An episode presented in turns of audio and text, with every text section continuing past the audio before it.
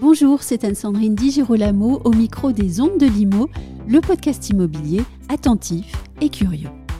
Nous sommes au cœur du salon Rent euh, aujourd'hui. J'accueille au micro Stéphane Fritz, président de Guy Hockey, l'immobilier. Stéphane Fritz a publié un avis d'expert qui peut sonner bizarre. Je donne le titre La PropTech ou le mirage des startups de l'immobilier. Nous allons donc bien évidemment l'interroger sur cet avis dont il nous a tous rendus destinataires ce matin. Bonjour Stéphane Fritz. Bonjour Anne-Sandrine. La PropTech ou le mirage des startups de l'immobilier, c'est pas un peu provocateur que d'envoyer aux journalistes un tel avis d'expert le jour d'ouverture du Rent? Euh, Alors déjà un, ça fait parler, donc c'était un petit peu le but. Euh, si on s'en tient au titre, évidemment, ça fait provocateur. Si on lit l'intégralité euh, de la tribune, on s'apercevra à la fin que évidemment j'ai déjà un profond respect pour la PropTech et les gens qui la composent.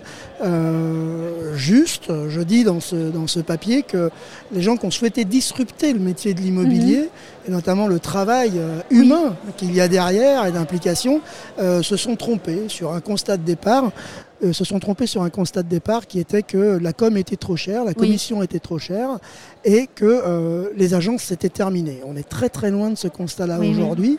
En revanche, le salon Rent, et c'est la raison pour laquelle nous sommes présents, c'est 80% d'entreprises qui sont dédiées aux professionnels, que ce mhm. soit à leurs collaborateurs ou à, euh, à, leurs clients finaux. Donc évidemment, je suis très très attaché à la PropTech, aux innovations, mais je pense que ceux qui ont souhaité disrupter euh, l'immobilier à coup de grands fonds de marketing agressif, aujourd'hui, euh, euh, oui. c'est fini. C'est fini. Ben oui, certaines startups ont basé leur, business model sur une euh, sorte de dénigrement des métiers, hein, euh, que ce soit agent immobilier, gestionnaire de biens ou bien syndic. La majorité de ces startups ne parvient toujours pas à l'équilibre financier, malgré, vous l'avez dit, les millions engloutis, parce qu'il y a eu beaucoup de dépenses de marketing à considérer en fait. Est-ce à dire que ces entreprises qui, misaient donc sur la mort des, des trois métiers traditionnels de l'immobilier sont en train de faire la la preuve de l'ineptie de leur propre modèle alors, elles ont déjà fait la preuve, déjà en ce compris pendant qu'elles vivaient, puisque certaines encore continuent de vivre sur, le, sur, les fonds acquis. C'est euh, levé, sur les fonds levés. Euh, elles ont changé le modèle à plusieurs reprises. Certaines sont revenues sur de la com fixe à la com variable, de la com variable à la, com variable mm. plus élevée. Euh, certaines commencent à chercher des locaux. Donc avec 25 millions, il faut acheter un réseau. C'est mieux. Et puis alors d'autres carrément euh, qui sont allés dans le métaverse pour faire de l'argent virtuel avec euh, des ventes virtuelles, avec des gens virtuels et très certainement des résultats virtuels. Euh, il y a aussi eu le clou, si je peux me permettre, c'était d'essayer de, revendre le logiciel aux professionnels. Ça, c'était pas mal, hein oui. Ah, elles auraient dû démarrer par ça, parce qu'aujourd'hui, le maillage territorial, et quand vous posez la question aux Français, c'est intéressant, parce que je ne veux pas me moquer de cette situation. et si jamais le métier mm. aujourd'hui d'agent immobilier que nous faisons en agence immobilière devait changer et s'hybrider, nous devrions, nous, tête de réseau, être à l'origine de ça. Donc on a fait une enquête l'an dernier et on a posé euh, aux Français euh, la mm-hmm. question de l'intermédiation. Dedans, on a mis PAP euh, avec son offre à 600 euros, tous les modèles économiques euh, sans limite, euh, que ce soit mandataire, agent immobilier, pure player. Et on a posé la, question mhm. de, l'intermédiation pour les Français. La première chose qui ressort, c'est la, relation de confiance, la relation humaine. Et ça, je pense que c'est important aujourd'hui dans l'accompagnement qui est, euh, qui est le leur, enfin, que font les agences immobilières au service des Français. Et la deuxième chose, et on n'attendait pas cette réponse-là, et on ne l'a pas provoquée non plus, c'est l'agence de centre-ville. C'est-à-dire qu'ils sont très attachés à l'agence de centre-ville et on leur dit mais vous n'y allez jamais. Mhm. Et ils disent c'est rassurant. Et la troisième chose, c'est multiservice, c'est ce que nous avons embarqué mhm. depuis 4 ans, qui est difficile encore à mettre en place, et je compte sur la crise pour nous aider à le faire, c'est apporter autre chose euh, comme service que porter des clés pour faire une visite, même si ça n'est pas ça le mhm. métier d'agent immobilier. La perception d'un acheteur qui achète sur sa première visite considère qu'il a fait une visite et qu'il a payé 10 000 euros euh, d'honoraires. Donc je pense qu'on va vers le multiservice. L'agence immobilière a encore de grands jours et ce n'est pas l'argent qui vient en premier. Mm. C'est ça le sujet. Donc je pense que fort de cette enquête, on peut dire que le constat de départ des PropTech, celle qui voulait disrupter euh, le métier de l'immobilier, euh, a échoué. Oui, et la bonne nouvelle, c'est quand même que l'humain, le service, tout ça n'est pas exclusif de l'innovation en plus. Euh, regardez Uber et les taxis. Euh, l'arrivée d'Uber, Uber a pris pleinement sa place, mais ça reste aujourd'hui la qualité du chauffeur et de sa voiture qu'on achète. C'est oui. Pas seulement un prix et une application. Alors toutes les startups, et vous l'avez dit, hein, ne, dénigrent pas les acteurs traditionnels de l'immobilier, on va préciser aussi.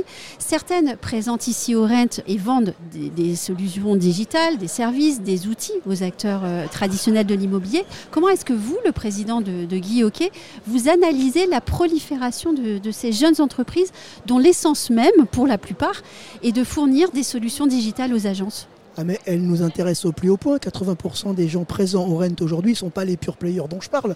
Ce sont des agences qui aujourd'hui travaillent pour les agences immobilières, pour leurs collaborateurs ou leurs clients finaux. Ils vont nous aider à mieux digitaliser, mais à digitaliser ni plus ni moins que les agences. Mmh. En réalité, ils le travaillent déjà.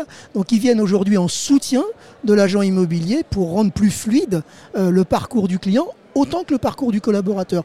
Donc euh, évidemment, on est présent ici et euh, je fais bien un distinguo mhm. entre euh, les PropTech qui vont survivre fort de, leur, de leurs clients agents immobiliers pro que celles qui veulent vraiment disrupter le métier et enlever l'homme pratiquement mhm. Dans, dans, l'expérience client. Et dans entreprises faisant de, de l'innovation, eh bien, il y a des entreprises déjà installées, mais il y a aussi des jeunes pousses.